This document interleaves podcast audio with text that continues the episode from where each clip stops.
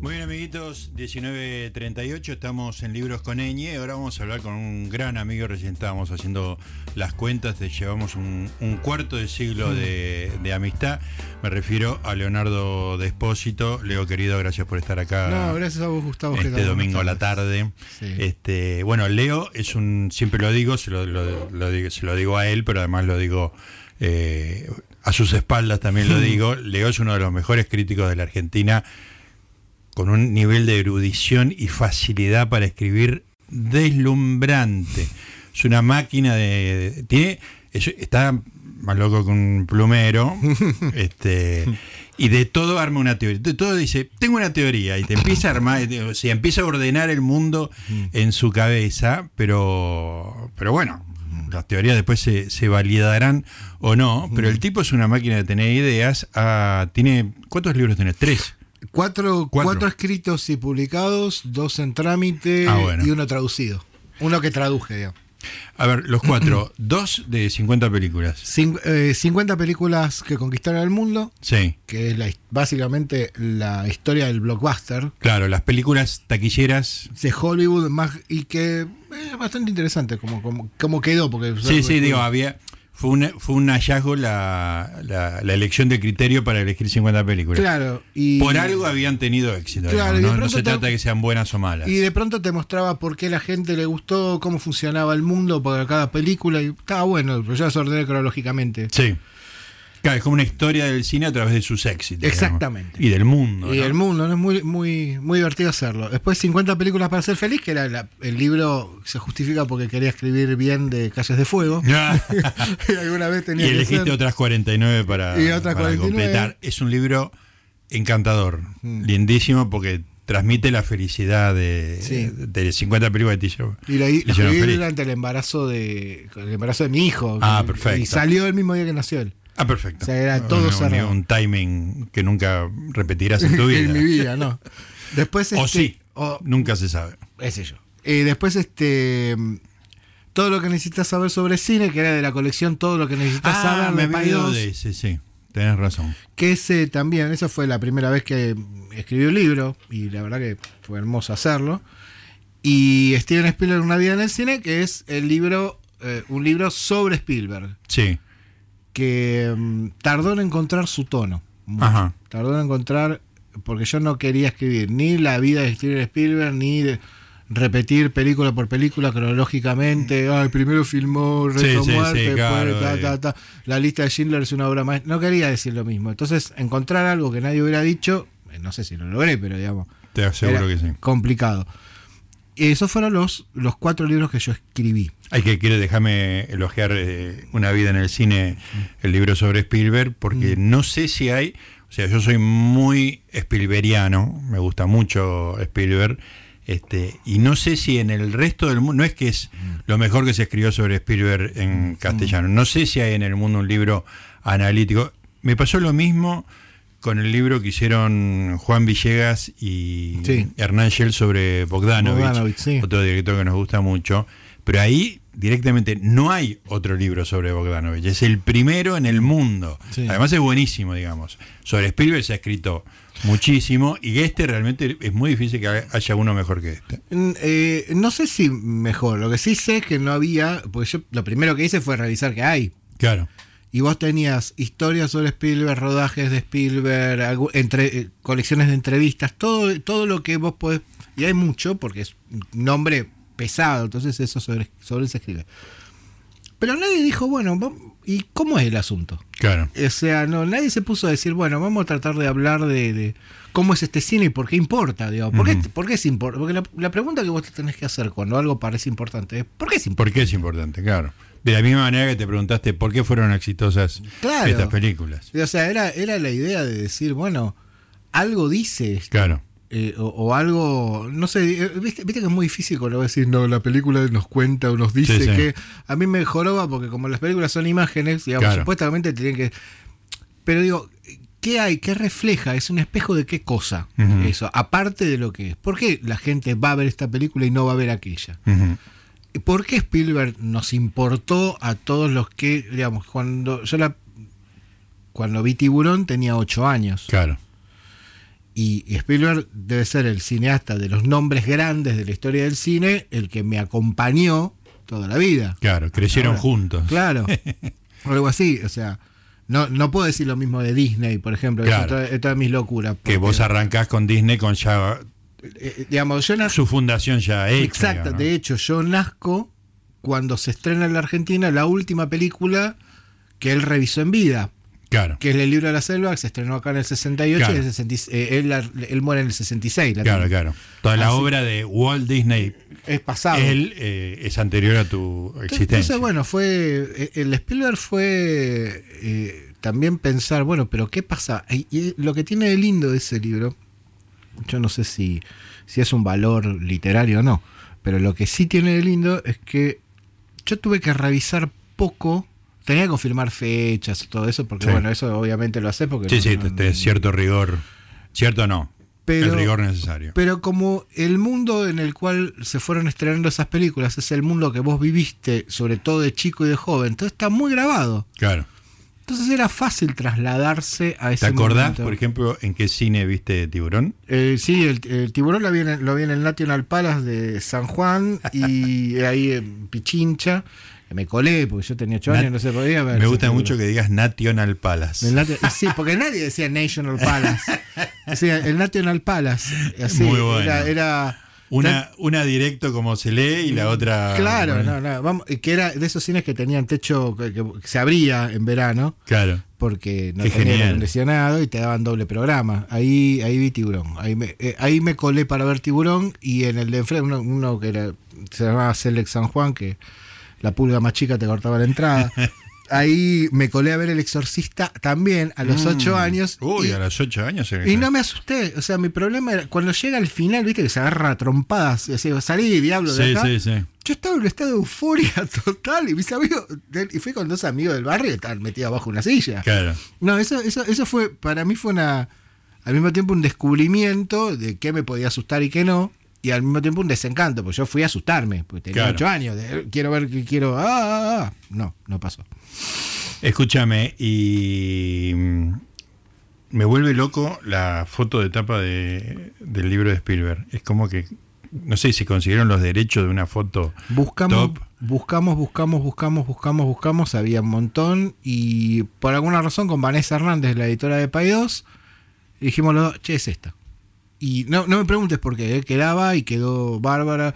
Eh, Yo tengo que decirte algo, Vanessa, que fue la persona que me propuso el primer libro, yo no- a quien yo no conocía. Ujú. Yo no- laburó muchísimo, muchísimo, muchísimo con, con los libros y, y me dio muchos consejos. Yo no era editor de libros. Yo Claro. no- no- no, o sea, yo soy lector y, y para contar.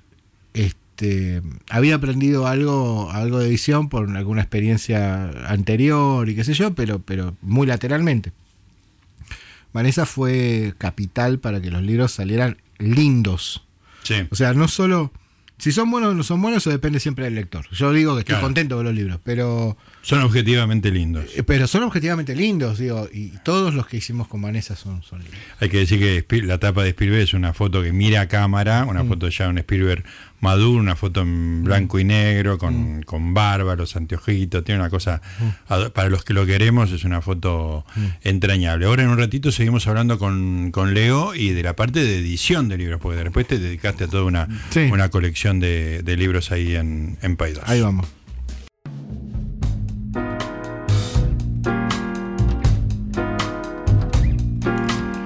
Muy bien, amiguitos, 19.49, estamos con Leonardo Despósito, viejo amigo, gran crítico de cine, de los mejores de la Argentina, autor de cuatro libros. Dijiste que tenías dos libros en, en Gatera. Tengo dos libros en gateras. Uno sobre. que es sobre animación, que es sobre lo que. Ah, claro, tu gran, tu gran lo- expertise. Claro, es mi gran expertise, pero es sobre lo que nunca escribí demasiado. Sí. O sea, eh, eh, digamos.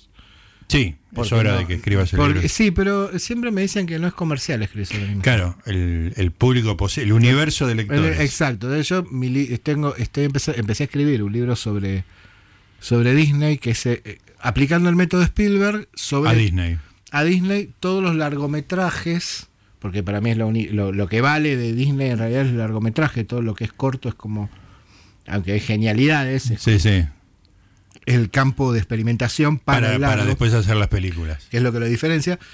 Todos los que hizo Disney en vida, que Ajá. son de Blancanieves al libro de la selva, son 26, ahora no me acuerdo exacta la cifra. Claro. Y aplicarle ese método y ver todo eso. Entonces yo lo empecé a escribir, pero como no, no se sabe qué puede pasar, yo dije, bueno, yo lo voy a escribir igual. Ajá. Y el otro es lo mismo, pero sobre Pixar. Pero Pixar, para mí es importante porque eh, ahora este año, eh, no, sí, este año es, hoy es 20, se, se cumplen los 25 años de Toy Story. De Toy Story la vi de casualidad el día del estreno en Nueva York, Sí. en el 95. Eh, La acción de gracia del 95. Qué impresionante. Y se cumplen 25 años y para mí, que esto es algo que me cuesta mucho convencer a la gente, tanto Disney como Pixar ahora son capitales para entender todo el estado del cine, incluso lo que está en contra de eso. Ajá. O sea, Disney es... Si vos agarras Disney más Pixar, haces la historia del cine del 30 y pico para Claro, acá. porque vos lo que eh, porque lo que son esos dos, uno es como eh, el cine pasó a ser completamente artificial con la mirada o con la textura de lo real, que eso es Pixar.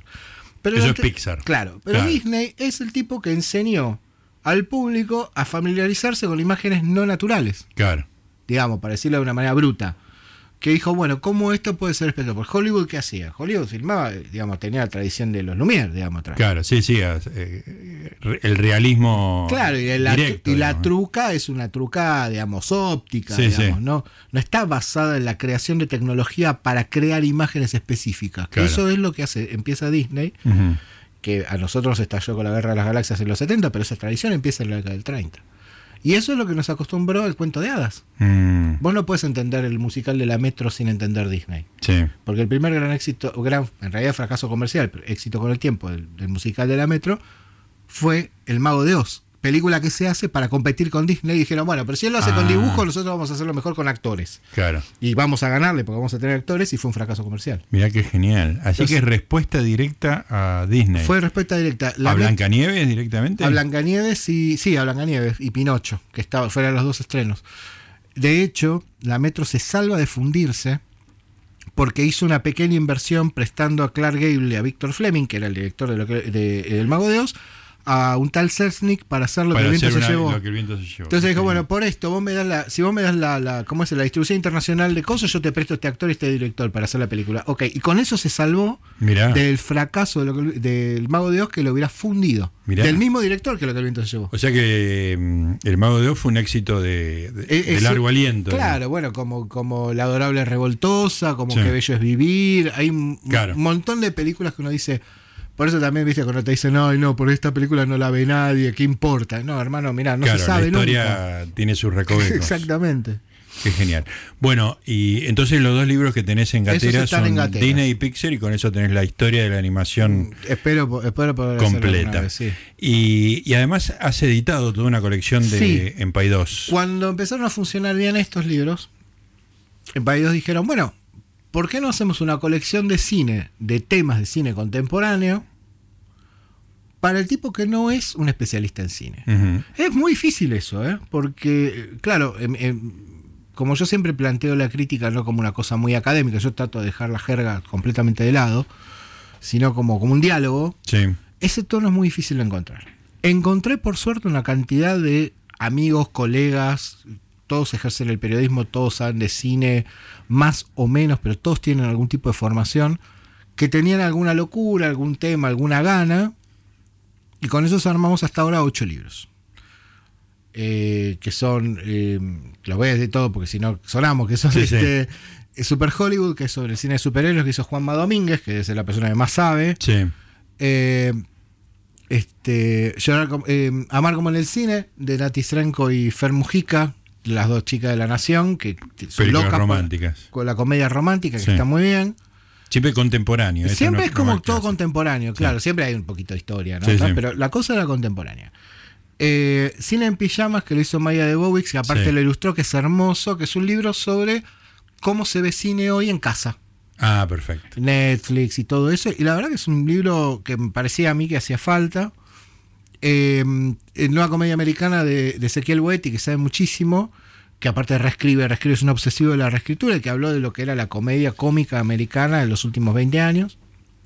Cine y Deportes de Matías Bauso. Matías Bauso, que bueno, nada, Sí, sí, Matías el es tipo que más sabe de todo. de todo, es, es, es la De enciclopedia cualquier tema es el que más sabe. Y escribe bárbaro, y vos le decís, y aparte digo, son dos pasiones grandes, entonces ahí tenés un tipo que te- tiene que Sí, ser. es, es genial el libro. Hay un libro, un libro que se llama La máquina de chicle y neón, que es de Seba de Caro, que es su homenaje al cine de los 80, que es el cine que lo, que lo Que lo formó. formó, claro. Lo formó.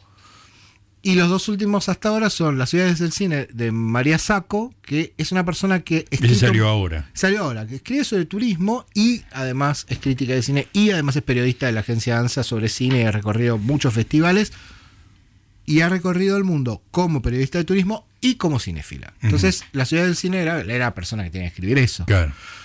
Y él, él, él, digamos, era el, el- el santo grial, porque nunca había escrito un libro, digamos, que era eh, el, el libro de Quintín, que se llama el- el La Vuelta al Cine en 40 días, que es un diario de contemporáneo de este año, lo escribió en 40 días, son 40 entradas, sobre cómo ve el cine, que es una nada, es una usina de ideas, lo hablábamos recién, increíble. Sí, para los que no, no, no son del palo, digamos, Sí. este, con Leo hablamos con mucha familiaridad, Mm. pero para la gente que no sabe tanto, hay que decir que Quintín, que fue mi, mi socio, digamos, Mm, junto el con su mujer en la creación de la revista El Amante, es sin duda o el mejor crítico de la historia de la Argentina o uno de los tres mejores. Ponés, Sí, si, si querés duda. alguna disputa con, con Farete, si perteneces a alguna tribu, qué sé yo, pero está en el podio. Es un tipo Sí.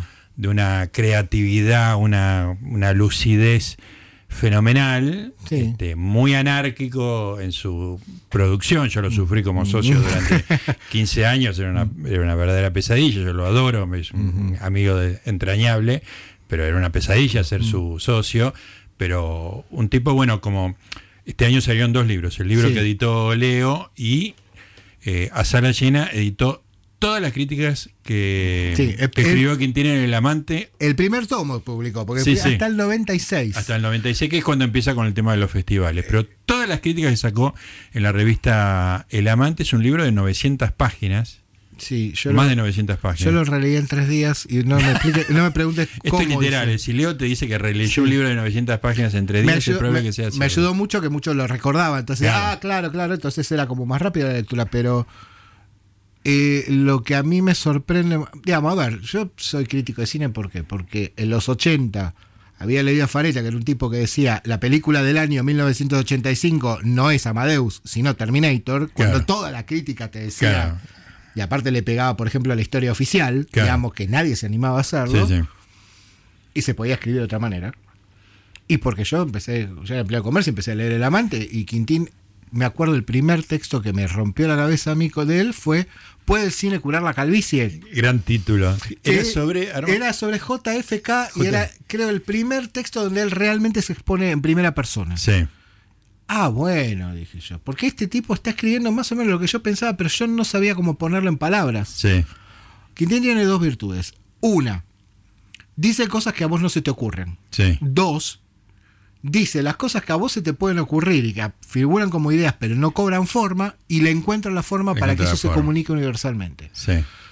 Eh, entonces, nada, tenías que, tenías que escribir un libro, hermano. O sea, no podías Claro. no tenerlo. Y Sí, por suerte de 2019 salieron los dos. El libro que editó Leo para Paidós, este diario de 40 entradas, y las obras comple las críticas completas de la época del amante, que tiene prólogo mío, donde yo digo que quien tiene la persona que tiene razón, incluso cuando no tiene, Tiene razón, exactamente. O sea, de alguna manera siempre tiene razón, diga lo que diga, Mm. eh, afirme lo que afirme, porque es una, una usina de ideas extraordinarias. Ahora, en un- aparte, en un perdón, rati- sí. sí, eh, una cosita sola. Ese libro de Quintín cerraba este primer ciclo de la colección, Sí. donde críticos muy jóvenes, mucho más jóvenes, que fueron influidos y que empezaron a escribir, porque Quintín escribía, claro.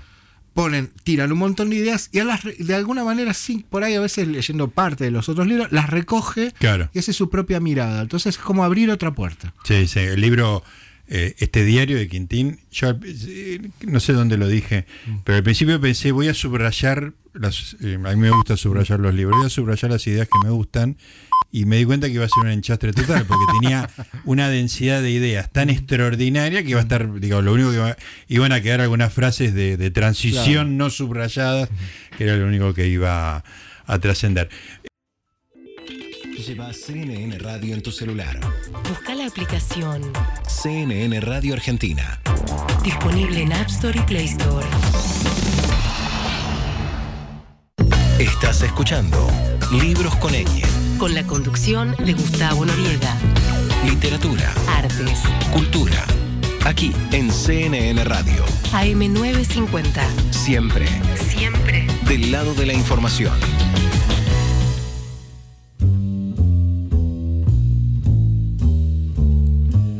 Veinte horas 07 minutos, estábamos hablando de Quintín, de la, de la obra, del logro que fue para Leo conseguir que Quintín escriba un libro.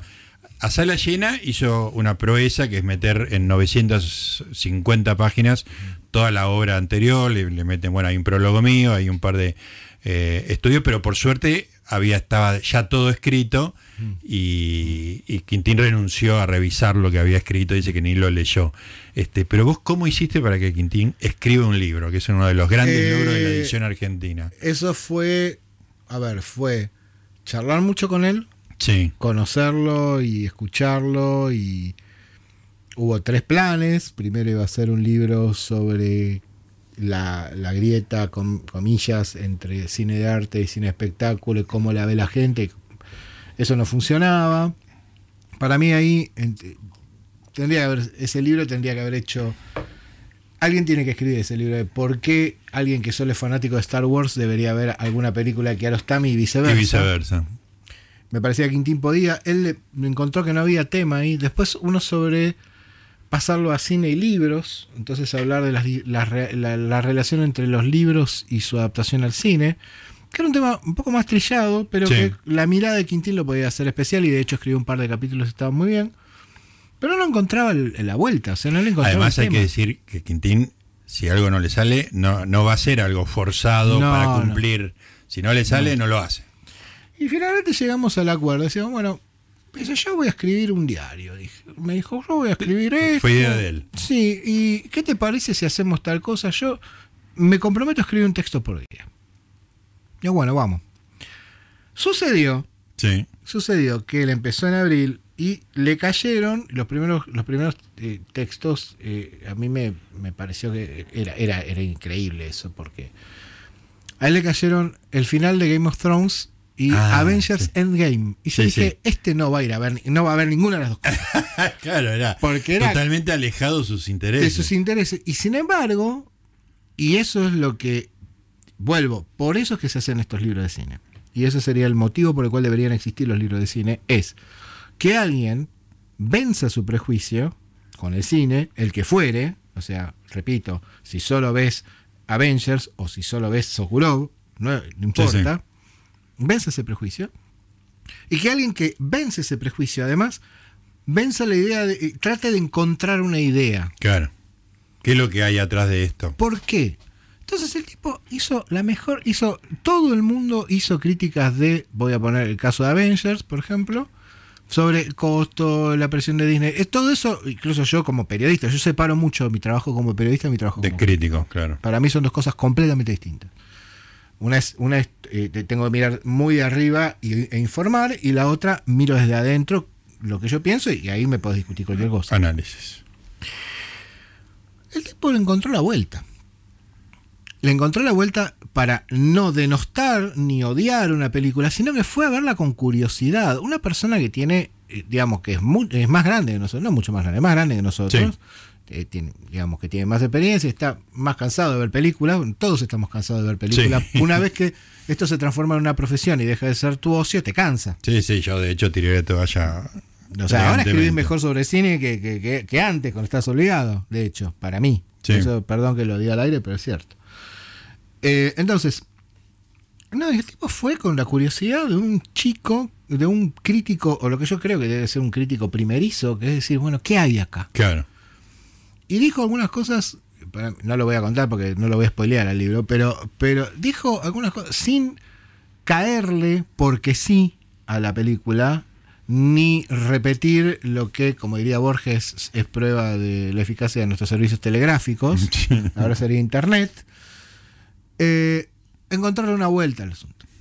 Y ahí cuando yo vi ese texto dije, bueno, esto Acá hay algo. acá hay algo. Y él, digamos, pasea por Raúl Ruiz, sus obsesiones, Raúl Ruiz y John Ford están. Sí. Pero por una película, compara una película experimental chiquita de pocos minutos argentina con un supertanque de Hollywood. Claro. Piensa qué es lo que hay en las series y si son buenas o son malas. Habla de Chernobyl, que había- hablábamos mucho en el momento que se estrenó Chernobyl, porque este, ahí me menciona, porque yo le dije, che, tenés que ver esto.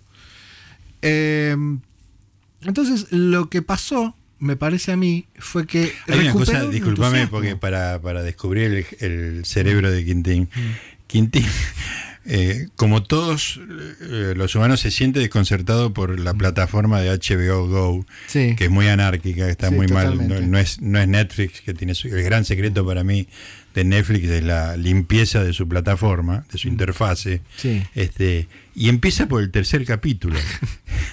y, y después se da cuenta que es el tercer capítulo. Pero eso le genera una serie de reflexiones acerca de la, nas- de la narración, Mm. lo que hay que contar primero, lo que hay que contar después. O sea, este, una cosa de distraído eh, es eh, insumo para su reflexión. A mí me parece que ahí está, ahí está la clave en general de los buenos libros de cine.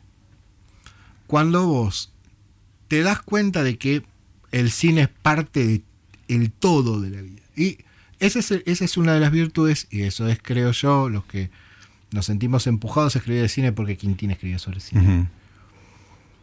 De darnos cuenta de que está integrado a tu vida. Claro. Y también otra cosa muy importante, esto, esto yo ya lo, lo había visto con Fareta, por eso lo menciono. No te alcanza con ver películas, no te alcanza con saber de cine. La pregunta de qué es saber de cine, saber qué es un plano, cómo se llama este el Sí, sí, las cosas cine, técnicas. es, es conocerte cuál es la última moda de Cannes, saber eh, qué es lo que te... No, saber de cine es, es ver todas las películas, no. Saber de cine es preguntarte entre cada película tres cosas. ¿Qué estoy viendo? ¿Cómo es lo que estoy viendo? ¿Y por qué lo que estoy viendo es como, lo- es, como, lo- como es? Y eso, que es un juego, porque es, es un juego. Y aparte, eso está en la vida. El cine tiene una... eh, eh, a vos no te alcanza... Para mí, el, el crítico de cine, y esto eh, con Quintín se cumplía, con la mayor parte de la gente del amante se cumplía, porque no venían de la crítica, Claro. no venían de la formación cinematográfica, que aparte fue muy influida en la Argentina por el Partido Comunista y por, por, por la izquierda, y por eso había un rechazo. Al Yo me cine acu- de, de- de Estados de Hollywood, Unidos, por ejemplo, yo me acuerdo de una entrevista que ustedes le hacen a Salvador Samaritano, que el tipo Ah, sí, sí. respeta a Hawks y le encanta a Hawks y le encanta a Ford, pero decía, bueno, no, pero nuestra pelea era otra. Entonces, había una, ese sesgo. eh, batalla que yo ahora creo que eh, tenemos que volver a dar, pero no sé cómo porque el cine no te acompaña tampoco. Mm. Este, creo que el punto es que vos tenés que ver, saber de todo. O sea, eh, eh, para formarte como crítico de cine, y esto es lo que a esto iba con Quintín, vos tenés que ser un curioso. Claro. Te tiene que interesar la biología. Digo, uno de mis libros favoritos es El gen egoísta. Sí. No, ¿qué es el cine de Claro? ¿Sí? Te tiene que interesar la biología y la historia y esto porque eso es lo que tiene el cine de, de- de materia prima. Claro. Es Atraviesa todo. Atraviesa todo, cosa que no pasa con la pintura, por ejemplo. Vos podés Claro. saber de técnicas de pintura y, y describir una pintura o el efecto de una pintura a través de cuestiones puramente técnicas o puramente históricas y no necesariamente otra cosa. Este, digo, las personas que, que- que- que vos, vos lees análisis extraordinarios de la pintura, un pintor que a mí me gustó mucho es Mark Rothko, que pintaba grandes superficies de color, Sí. ¿no? Este, y, y para eso hay un montón de cosas que no necesitas saber.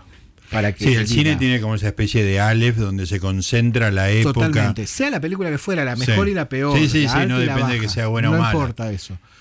Y, Hay y una aquí- condensación cultural, digamos. Exacto. Y la, mejor, la primera cosa que vos tenés que saber es que tenés que leer de todo. Si no lees de todo y no sos amigo de los libros, sonaste.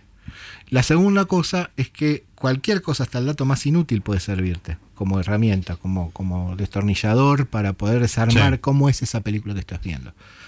Y Quintín, tiene un- eh, Quintín es el tipo que mejor lo hace.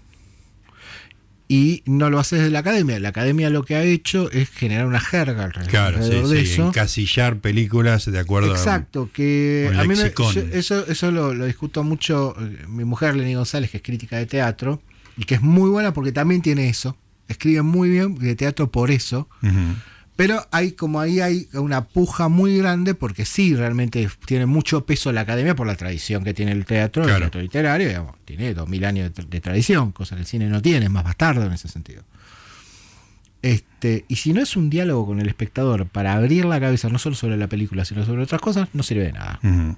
Quintín lo tiene. Los, te diría que todos los autores de esta colección fueron elegidos porque tienen eso. Claro. Mejores, peores, que escriban mejor o que escriban peor. A mí me importaba menos que tuvieran falta de ortografía que que tuvieran ideas. Claro. Y que esas ideas excedieran la idea de... La, o sea, yo me decía la palabra diégesis y llevo, llevo la mano a la luz, digamos. o sea, pero, digamos, que eso. sepas de qué se trata y lo puedas usar. Claro, claro, digamos, tiene que ser muy específico. La cita de autoridad por la cita de autoridad, ¿no? O me encontré con fulanito de tal en, en- en el bar de Cannes mientras hablábamos de la última película del cineasta Malí, no sé qué. No, así no va. Pues no alcanza. Es mucho, muy chiquitito eso. Claro. Y no, no eh, eh, cierra puertas en vez de abrirlas. Y me parece que Quintina abría puertas. Ahora, hablando de cerrar y abrir puertas, quiero hablar con vos, Leo, en un ratito acerca de los libros que has leído Sí, sobre cine Mm. que, que te han formado y te han convertido en el crítico que sos.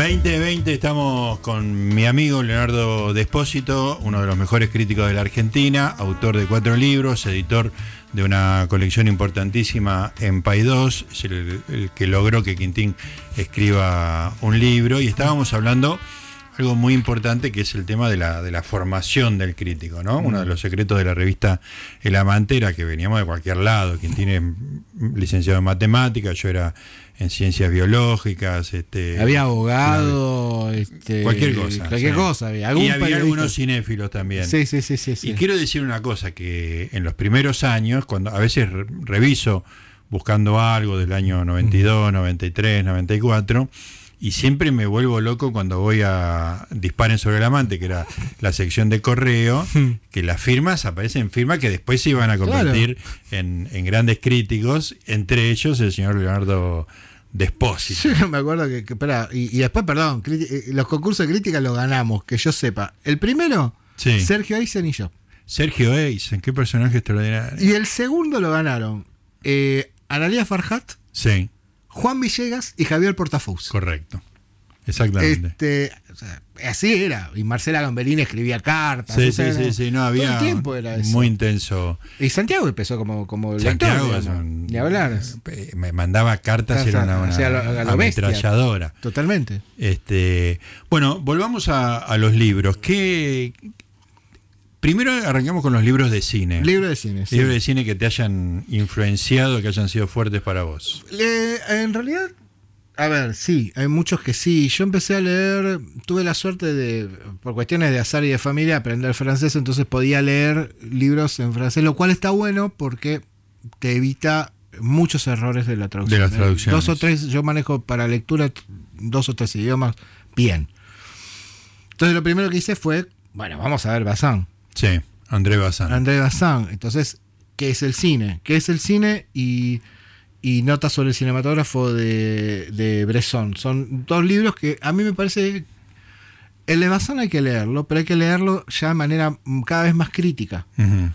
Porque Bazin habla del cine, digamos, vamos a resumirlo muy bestialmente. sí. El cine es el arte que se hace con la realidad. Claro. Por lo tanto, el cine, habla del complejo de momia, es lo que nace del mito de querer recuperar el tiempo perdido y el Sí, sí, mundo. que como en la fotografía, ¿no? que arrebata el río del tiempo un- un- Exacto. imágenes. Y, y cuando dice, bueno, el cine todavía no ha sido inventado, es bueno, porque el mito sigue funcionando. Porque Claro. lo que queremos es la sustitución de la realidad y volver atrás, escaparle Claro. a la muerte. sí. Bueno, muy bien. Pero ya no se puede decir eso. O sea, siempre digo yo, desde Forrest Gump para acá, cuando incluso el, el registro documental puede ser manipulado punto Claro. por punto, Sí, sí. ya está. La imagen no es garantía de que eso haya sucedido. Exactamente. Entonces, Bazán es muy buen punto de partida para empezar a discutir eso. Ese es uno. Y las notas sobre el cinematógrafo de, de Bresson, que es un libro muy chiquito, a lo Quintín, muy chiquito, muy concentrado, donde toca un poco todos los temas, que es la dirección, que es actuar, y separa biógrafo de cinematógrafo. Mm. Que eso me parece es interesante porque él cree en el biógrafo, no en el cinematógrafo. ¿Y qué sería la diferencia? La diferencia es que no es un arte, Mm. un arte lo cual implica un artificio, lo cual implica una manipulación, y el otro oculta esa manipulación y lo que intenta es dar algo más verdadero, o sea, apuntar a la, a la expresión de una verdad a través del cine a través de la mínima manipulación posible. Sí, una O sea, ventana al mundo, digamos. ¿no? Exactamente. Eh, y después, un libro que me influyó muchísimo es el que ahora se llama eh, Cine y Literatura de Horacio Quiroga. Ah, mira. Horacio Quiroga es, señores, uno de los grandes críticos de la historia del cine, Sí. no solamente en la Argentina, no, no, no en América Latina. Es el tipo que Estamos hablando del Horacio Quiroga, de, de, cuentos de la de selva, la gallina degollada. de la gallina degollada, cuentos, cuentos de, de horror, locura y de muerte. Ese señor. Ese Horacio Quiroga. Ese Horacio Quiroga, ni más ni menos. El discípulo de Poe, ese Sí, Horacio Quiroga. interpretado por Víctor Laplace. por Víctor Laplace y suicidado, Canal y 7. suicidado en el, en el noreste argentino. Sí, Y a- eh, amante de Alfonsina Storni. Todo eso. Ese señor, sí. ese señor, escribió muchos artículos para La Nación y para Atlántida o El Hogar, no me puedo acordar bien, sobre cine. Y de pronto se dio cuenta de algo, pero el primer texto, porque le dijeron, era crítico de teatro, y decía, mira, anda a ver esto, qué sé yo, a ver qué onda. Se da cuenta de que es algo distinto. Es el primero que dice, los franceses hacen cine con la literatura, los alemanes hacen cine con el teatro y los americanos hacen cine con la vida. Genial. Eso es, dice. es una síntesis Y extraordinaria. aparte lo hace criticando a Griffith. Sí. Cuando Griffith era el más grande director Sí, de cine sí. de la historia. ¿Y esto en qué año? ¿20 y pico? 21, 22, él empieza a escribir en el año 1918 y todo lo que vos... y hay textos teóricos, hay textos, entonces dice el cine y la dirección, el cine y la actuación, el cine y el teatro, el cine y la pintura. O sea, empieza, se entusiasma, empieza a escribir textos teóricos Claro. y hace lo que hace Bazin, pero 20 años antes. Ahora, el tipo totalmente aislado de. Totalmente no, no está aislado. conversando con, con No. algún teórico francés. En esos momentos había, qué sé yo, algún tipo de teoría sobre el cine. Estaba naciendo, porque algunos académicos, se- porque como los surrealistas se ocupaban mucho del cine, Sí. porque les parecía que Claro. era, eh, eh, era, Sí, era, una bueno, los- herramienta aparte para- porque los surrealistas eran, eran del, del hoy, o sea, Sí, sí. ellos abolían toda tradición. Aparte eran materialistas y marxistas y todo eso, y, y- y- y psico- y psicoanalíticos. Claro. Entonces el cine para ellos era ideal. Pero eh, había una discusión teórica en Europa, muy chica, muy, muy, muy, muy. estaba comenzando. Nadie lo hacía en el Río de la Plata.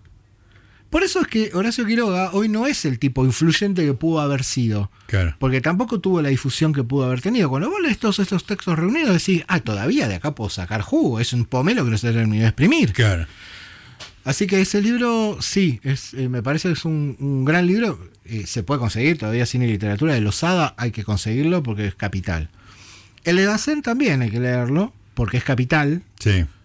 Hay un libro que a mí me ayudó mucho, muchísimo, que es una especie de enciclopedita. No está muy bien traducido, pero está bien. Que cátedra, que es Textos y Manifiestos del Cine, de Romaguero y Ramió y Alcina Tevenet. Ujú. Porque ahí tenés todo. Tenés el manifiesto del neorrealismo, Claro. tenés sobre el Cammerspiel Film, tenés una cierta tendencia del cine francés de Truffaut, que es básicamente un brulote. Sí, sí, ¿no? un- un y tenés, manifiesto. para mí, clave el texto de Astruc, que es eh, una nueva vanguardia, la cámara estilo, la, la, la, la cámara, la cámara pincel, la cámara pluma. ¿no? Sí. Eso de que el cine es un arte personal individual.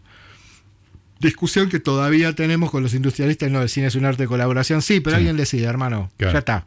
En vez de usar pinceles, autores, claro. u- en vez de usar pinceles, usa un iluminador, pero va ahí. Eso, eh, las críticas de Faleta de los años de los años 80, que cuando vos las volvés a leer hoy, que se compilaron en cine, en, en libro, realmente te das cuenta de que en la Argentina era posible ver el cine de otra manera. A pesar de que él es muy fanático del cine argentino clásico, pero en esos textos no escribía sobre cine argentino clásico porque, bueno, y aparte porque cine argentino prácticamente no existía en los Claro, años no 80. había. No había no- nada, no estaba al alcance de nadie. Eh, eh, claro, era, el éxito era hombre mirando al sudeste, hermano, Claro. o sea, era lo que había. Eh, bueno, toda la revista El Amante. Hay un libro muy, muy, muy lindo, que hablando de animación, Está bueno el, el, el Albert- el libro de Gian Alberto Mendazzi sobre cine de animación, que es como la enciclopedia, es como el, la biología de Vilé de la, Sí. de la animación. El, el.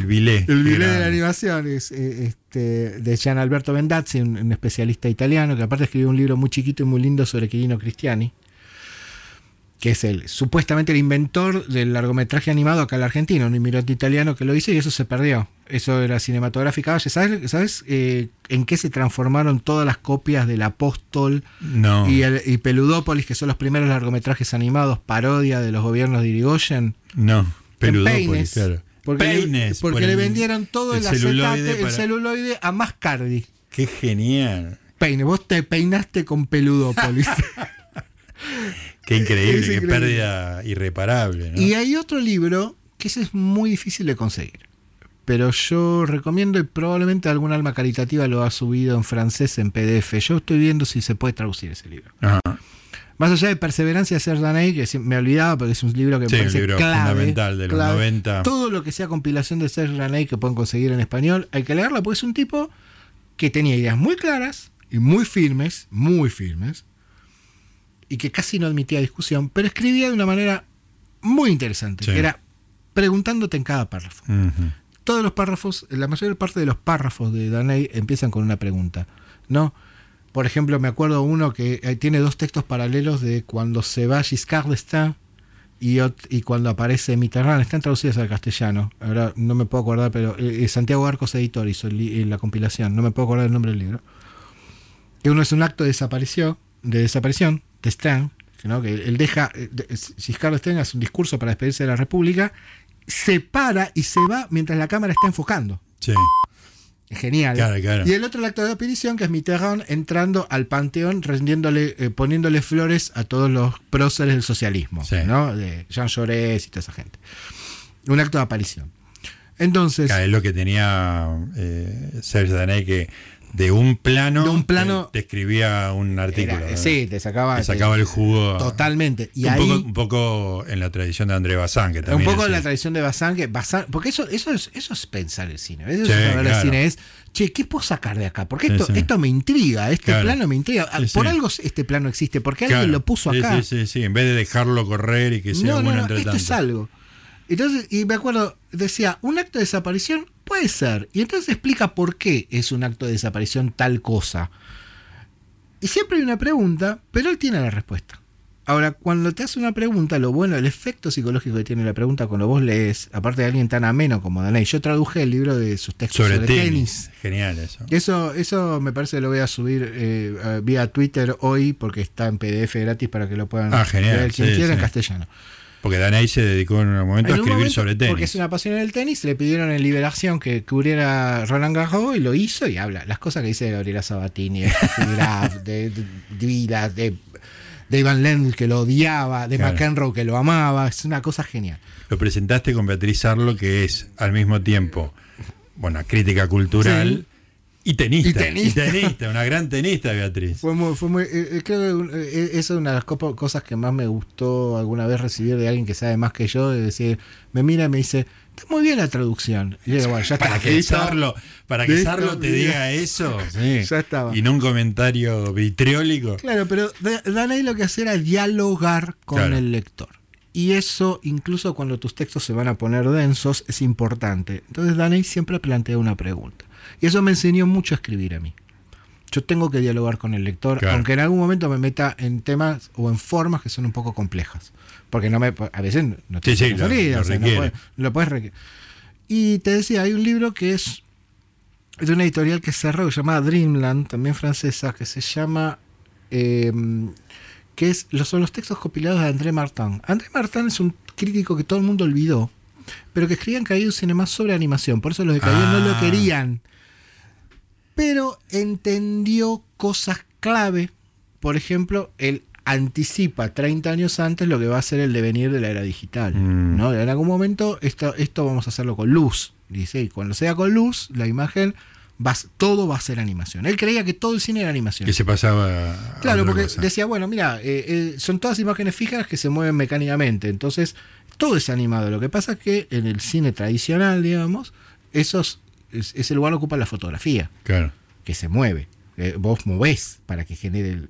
Y del otro lado vos creas la imagen. Y hay una marca autoral más grande en la animación porque está la huella Claro, de la mano. hacerlo claro, de eso cada una de las Es imágenes. puesta en escena absoluta porque tenés que dibujar solo lo que hay, porque es tan caro que solamente dibujás lo que podés hacer. Estamos hablando de la época en que solamente podía hacer stop motion en dibujo animado. Hoy más o menos es igual, un poco más sofisticado. Ese texto también es bueno. Y hay un libro más, perdón, que Sí. es muy, muy, muy útil. De los que me parecieron útiles, no es que sea lo único que leí, o sea, yo leí todos, los de Cary Gary Hitler, los de, los de Stanley y Sí, sí. Pero uno que se llama Los géneros cinematográficos de Rick Allman, porque hace algo que a mí me sorprendió cuando lo empecé a leer, que es decir, el género cinematográfico no es una cosa fija, sino un proceso.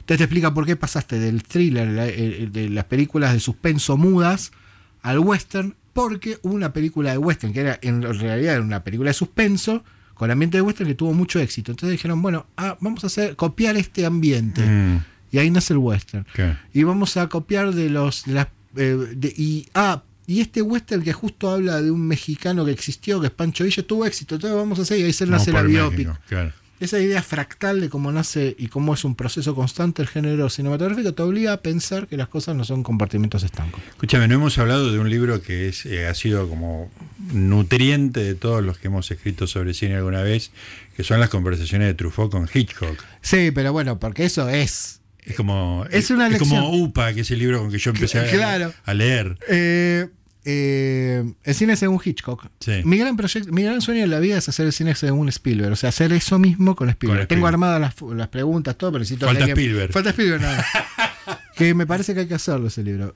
Pero el cine según Hitchcock tiene la ventaja de ser muy divertido, Muy divertido, es genial. genial. Porque Hitchcock era un personaje muy gracioso y, y muy inteligente, Claro, y obviamente. además es, es el primer cineasta que dice, no, yo, vos te form- Sí, yo leí mucho sobre cine antes de filmar. Leía el American Cinematographer, yo no leía crítica, no leía, no me interesaba eso. Sí, sí, la teoría. Eh, A mí lo que me interesaba era, bueno, cómo se pone esta lente, cómo se usa la cámara. O sea, es el tipo que se dio cuenta de que el primer gran artista es aquel que empieza dominando la herramienta. Y que una vez que domina la herramienta, puede lograr lo que quiere. Después le puede salir bien o mal, pero sí. digamos. Pero se- tipo- tiene la esa lucidez y después se ocupa de decir, cuenta chismes. este A mí hay una parte que me gusta mucho de ese libro, que es cuando habla de vértigo, porque habla poco. Habla poco y no entra muy en profundidad. Se queja porque, bueno, la película le iba a hacer ver a Miles y justo se embaraza. Sí, sí, que es entonces una la- traición para él. la tiene que sustituir rápidamente por Kim Nova, que la con la señorita Nova que estuvo bien, o sea, las, dice señorita Novak, Sí, sí. así nomás. Porque Vértigo es una película totalmente descontrolada. Vos la Claro. volvés a ver, Sí, es, es una locura. es una locura, pero aparte es muy sincera, porque están, están todas las obsesiones de Hitchcock ahí. Las rubias. La rubia, la- Modelar una rubia. Claro, la el juego, el- la necrofilia de Claro. Hitchcock. Hitchcock es un director muy necrofílico. Sí, La ironía, este, eh, esa mirada un poco onírica, la idea de la manipulación, la locura misma de. Sí, sí. Eh, Vértigo es una película que hoy estoy viendo que a muchos les parece tan canónica que ya no la ven o que no les Como el gusta. ciudadano, sí, empieza Claro. el backlash. Te- te- La claro, reacción, el claro. ciudadano es divertidísima, Sí, dejate sí. jorobar, es una, casi una comedia. Yo lo escribí en, en, en 50 películas para ser feliz, hablo ciudadano como come, como un montón de pibes que se querían divertir riéndose de un tipo poderoso y hacen eso, lo logran, así le fue después, ¿no? Sí. Pero, pero, parece- eh, pero en el de un Hitchcock es muy curioso también lo que oculta. Y es porque es tan expansivo, tan divertido Hitchcock. Que aparte le acepta a Truffaut. Truffaut le tira una teoría de dos párrafos y la respuesta de Hitchcock, sí, es así como usted dice. es muy bueno. Muy eso. gracioso. Aparte hay que Muy, pensar, muy. eh, Truffaut no sé qué edad tenía, pero no tenía 30 años cuando lo fue a entrevistar. Eh, sí, tenía menos de 30, sí, sí, sí, sí. Lo que pasa que después, viste que él, él cuenta que en las últimas películas ya fue por carta, Claro. cortina rasgada, que Sí, se sí. encontró de casualidad, qué sé yo. Y incluso Hitchcock le dice, yo quería hacer una película sobre un matrimonio triangular, pero ya no la puedo hacer porque usted filmó Julie Jim. Claro. Este, Buenísimo.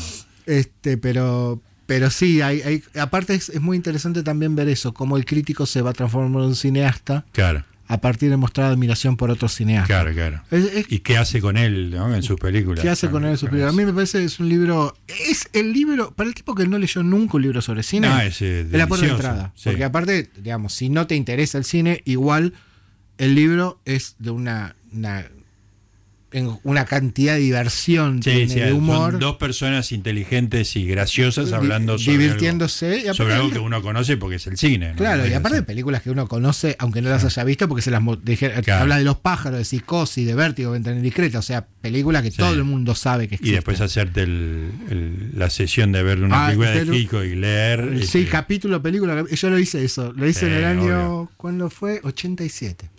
Bueno, Leo, te comprometo para que vengas otra vez y, me, y hablemos de los libros que no son de cine que te formaron como, Ah, como crítico, porque seguro vamos a tener desde el gen egoísta y más, vamos a tener muchísimo para, para compartir.